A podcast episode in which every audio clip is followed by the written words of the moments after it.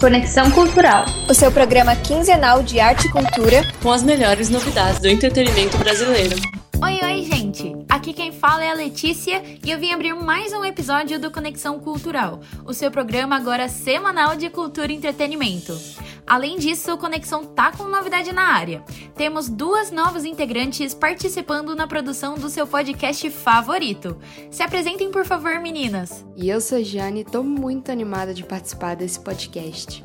E eu sou a Maria. Também tô muito feliz de estar aqui hoje, gente. Nos últimos dias, o TikTok lotou de vídeos sobre os anos 2000. Nessa nova trend, as pessoas recriam looks, contam histórias e até escutam os hits daquela época, que acabam fazendo a gente voltar no tempo. E é claro que nós aqui do Conexão Cultural não poderíamos ficar de fora dessa. Então chega de enrolação, aumenta o volume e vem com a gente relembrar as séries que marcaram os anos 2000. É simplesmente impossível a gente não começar essa nossa lista com uma das séries mais queridinhas dos anos 2000, ou melhor dizendo, Gilmore Girls. Essa produção norte-americana foi transmitida originalmente pela Warner Bros. e contava a história do relacionamento entre Lorelai Gilmore, estrelada por Lauren Graham, e sua filha adolescente Rory, interpretada por Alexis Blundell, a atriz que está agora em The Handmaid's Tale como a personagem Off-Glam. O relacionamento das personagens principais na cidade apaixonante e divertida de Stars Hollow é apresentado para o público como uma relação mais de amigas do que de mãe e filha, o que acaba envolvendo completamente o telespectador para que se apaixone pela série ao longo de suas sete temporadas e com um revival lançado pela Netflix em 2015, a série explora questões românticas, familiares, amizades e divisões de classe. Tudo isso através de diálogos cômicos que garantem muita risada. Muitos jovens adultos de hoje em dia basearam sua infância e adolescência em diversas séries da Nickelodeon e Disney Channel. Mas um dos seriados mais queridos da Nick foi o Zoe 101. Contando a história de uma garota que começa a estudar em um colégio interno, que antes era apenas para meninos, as quatro temporadas da série abordam os mais diversos dilemas que pré-adolescentes passam, como o primeiro amor, brigas de amizades e, não menos importante, a vivência na escola. Afinal, quem nunca sonhou em estudar na famosa escola da série, que era como um campus universitário à beira de uma praia? O seriado teve seu fim em 2008 mas ainda é muito lembrado com carinho pelos fãs, principalmente quem amava o casal principal, Zoe e Chase. Mas o que muitos não lembram é que a protagonista da série, a Zoe, é interpretada por Jamie Lynn Spears.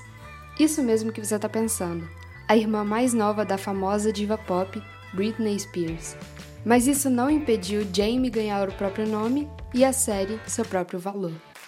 E por falar em Nickelodeon, quem aí lembra do famoso refrigerante de laranja do Kel?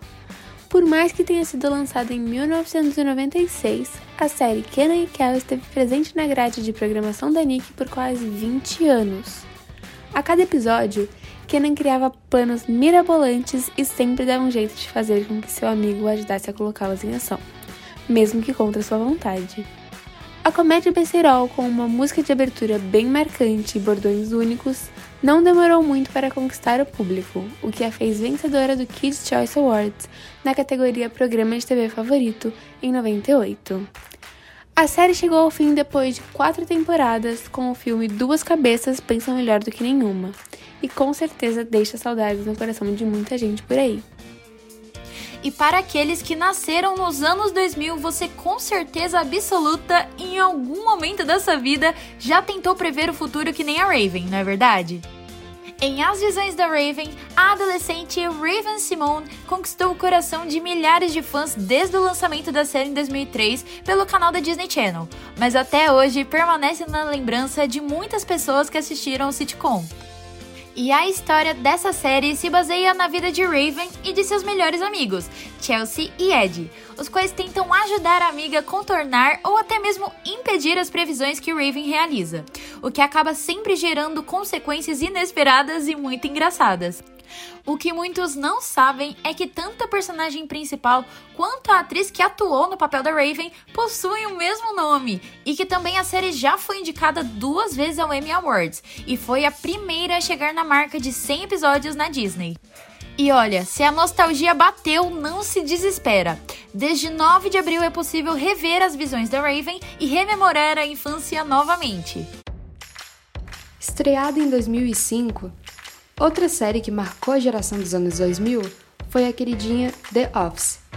Produzida pela rede de televisão NBC, a série de humor é uma adaptação do seriado britânico de mesmo nome, mas o sucesso só veio mesmo com a versão americana, trazendo diversos personagens icônicos, como o chefe egocêntrico Michael Scott, interpretado pelo comediante Steve Carell. A série apresenta o dia a dia num escritório de uma empresa de papel, com um formato de pseudo-documentário, fazendo com que o humor surja nos pequenos detalhes do cotidiano no tedioso ambiente de trabalho. A ideia de fazer um falso documentário revolucionou o estilo das séries de comédia, influenciando outros seriados famosos a adotarem o estilo de pseudo-documentário ou a presença de uma única câmera, como Mother Family e Brooklyn Nine-Nine. A Miley Cyrus descobriu o melhor dos dois mundos em 2006, quando o seriado Hannah Montana foi lançado. Ele conta a história da vida de Miley Stewart, que, como toda adolescente, tem segredos, mas nesse caso é um pouquinho diferente. Miley, na verdade, é uma popstar famosa. Não é novidade para ninguém que essa comédia musical fez um sucesso estrondoso no começo do século. Isso fez com que, além da própria série, fosse produzido cerca de 6 DVDs, 7 videogames, um filme e até uma turnê com mais de 60 shows da Hannah pela América do Norte. O programa está até hoje na grade de programação da Disney e todos os episódios já estão disponíveis também na Disney Plus. Apesar do título da série, é impossível a gente não gostar dele.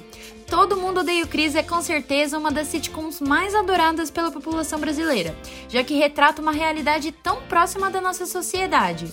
Uma família pobre e negra composta por personagens que, abre aspas, contam com humor que tem tudo a ver com nós brasileiros, fecha aspas, afirmou Reinan Santos, o administrador da página Cris Sincero para o portal Gaúchas.